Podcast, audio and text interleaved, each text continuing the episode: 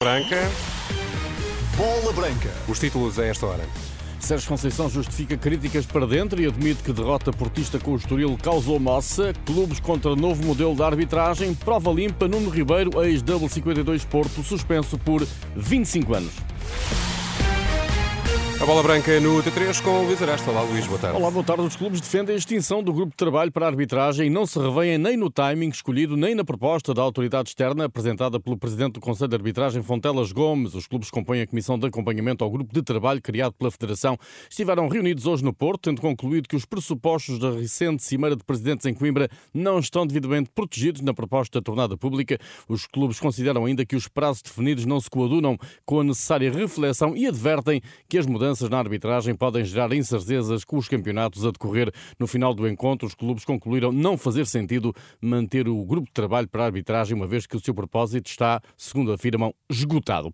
Uma questão de liderança, Sérgio Conceição justifica as críticas que apontou à estrutura do Porto após a derrota com o Estoril na véspera da recepção ao Antuérpia da Liga dos Campeões, com Zaidu de regresso aos convocados. O treinador do Porto rejeita qualquer intenção de atingir o chefe de departamento clínico, Nelson Puga. Falei nos lesionados, foi aquilo que no momento me veio à cabeça em relação àquilo que era a nossa quantidade de lesionados, mas não é relativamente ao Dr. Nelson Puga.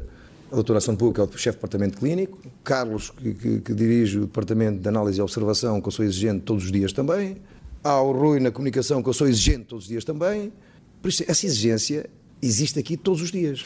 Torneia pública. Isto é como, como falar dos jogadores. Não, não, há coisas que devem dizer dentro do balneário. Eu, eu sei que sim. Mas às vezes, por estratégia, por liderança e a forma como se lidera, que eu acho que deve fazer em termos uh, publicamente. Sérgio Conceição lembra que teve possibilidade de sair do Porto e lança farpas aos que o acusam de alijar responsabilidades. Não me venham cá é com as redes sociais e agora o departamento médico é, é, é, é que os mete a treinar e a, jogar e não sei o quê, mas não me venham com isso. Já estou aqui há muitos anos, já ando aqui há muitos anos, ando aqui há muitos anos, eu não necessito disso. E a, a maior prova é que eu tive a possibilidade, como toda a gente sabe, de sair e não sair no ano crítico. E podia ter saído, podia ter saído de uma forma tranquila, porque a cláusula era paga ao Futebol Porto, como o presidente, nosso presidente sabe, e não saí, porque tenho um grandíssimo respeito por ele e pela instituição, e não é pelo dinheiro que eu estou aqui. O técnico portista reconhece que no final do campeonato, jogos como de sexta-feira passada podem sair muito caro ao Porto.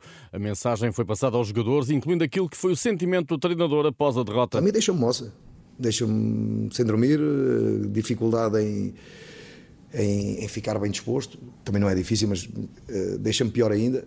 E eu transmito isso ao grupo. Não sabemos qual é o jogo que é decisivo para, para se perder o campeonato, que é o nosso principal objetivo. E nós não podemos, jogando bem, muitíssimo bem, menos bem, mal, não podemos uh, perder pontos desta forma, como aconteceu com o Estoril. Um deslize que não será esquecido tão cedo. Veio aí a Liga dos Campeões e a Sérgio Conceição nem quer ouvir falar em mudança de chip. Não há chip nenhum para mudar. Uh, eh, um, eh, esse chip está metido a partir do momento em que assinamos contrato com este clube e que sabem que, que, que têm que, que, dar ao pedal.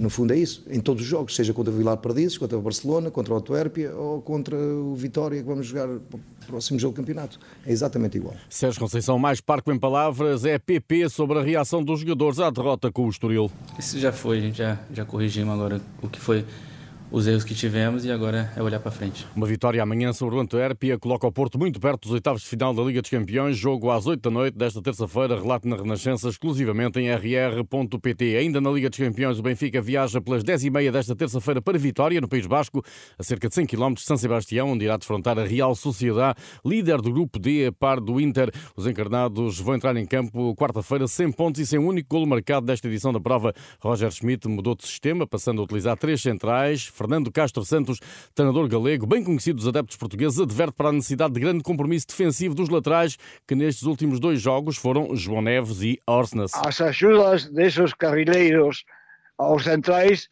seria importante, pero xa digo que ten que ser ben desenrolado o sistema, porque se solo fai defender, tampouco sería bon.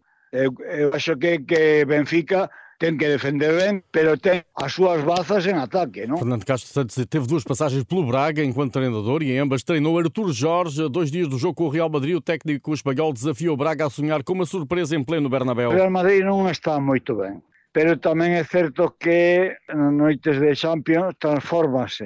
Pero ontem mesmo o Rayo Vallecano, que tem um jogo similar a Sporting de Braga, foi capaz de empatar-lhe ali, não? Portanto, não descarto que Tine Braga seja capaz também de, de poder pontuar no Bernabéu. Fernando Castro Santos, a bola branca também em rr.pt. Até há poucos minutos a UEFA ainda não tinha anunciado os árbitros para Porto, Benfica e Braga na Liga dos Campeões, mas sabe-se já que António Nobre foi nomeado pela UEFA para dirigir o Bayern Galatasaray do grupo A da Champions. Foi a federação que anunciou para este jogo uma equipa de arbitragem totalmente portuguesa com António Nobre, os assistentes Pedro Martins e Paulo Braz, o quarto árbitro André Narciso e o vídeo-árbitro Tiago Martins. No Sporting, garantida a liderança do campeonato antes do derby, arrancou em Alcochete a preparação para a Liga Europa frente aos polacos do Rakov. Amanhã há treino matinal à porta fechada. O jogo com o Rakov é quinta-feira às 8 da noite em Alvalade. Vasco Faísca é o novo treinador do Belenenses, Liga 2. Sucede a Bruno Dias, que não resistiu à quarta derrota consecutiva do emblema eh, do Restelo. A esta hora jogam eh, Passos de Ferreira e Académico de Viseu. O Passos acaba de marcar, vence por uma bola a zero. Nuno Ribeiro, diretor desportivo da extinta W52 Porto, foi suspenso por 25 anos pela Autoridade Antidopagem de Portugal por tráfico, administração e posse de substâncias e métodos proibidos. O antigo ciclista fica suspenso até dezembro de 2047. Para além desta suspensão decretada pela ADOP, Nuno Ribeiro irá responder pelos mesmos crimes em tribunal. 52 federações desportivas vão eleger dois a oito dias o próximo presidente da Confederação do Desporto de Portugal. A Renascença dá a voz aos três candidatos, começando por Filipe Godinho, atual pró-reitora da Universidade de Coimbra, destacou o debate gerado pela sucessão a Carlos Paulo Cardoso, que há duas décadas preside a Confederação do Desporto. Qual é, é o papel da Confederação? O que é que nós queremos para a Confederação? Em que é que a Confederação pode apoiar, ajudar uh, e qual é que será o caminho. E nós temos feito muito essa discussão e o facto de haverem várias candidaturas e haverem várias pessoas envolvidas uh, acabou por nos estimular a isso e eu acho que isso aí é o ponto principal e, portanto, eu acho que por isso foi, foi, este processo é muito rico.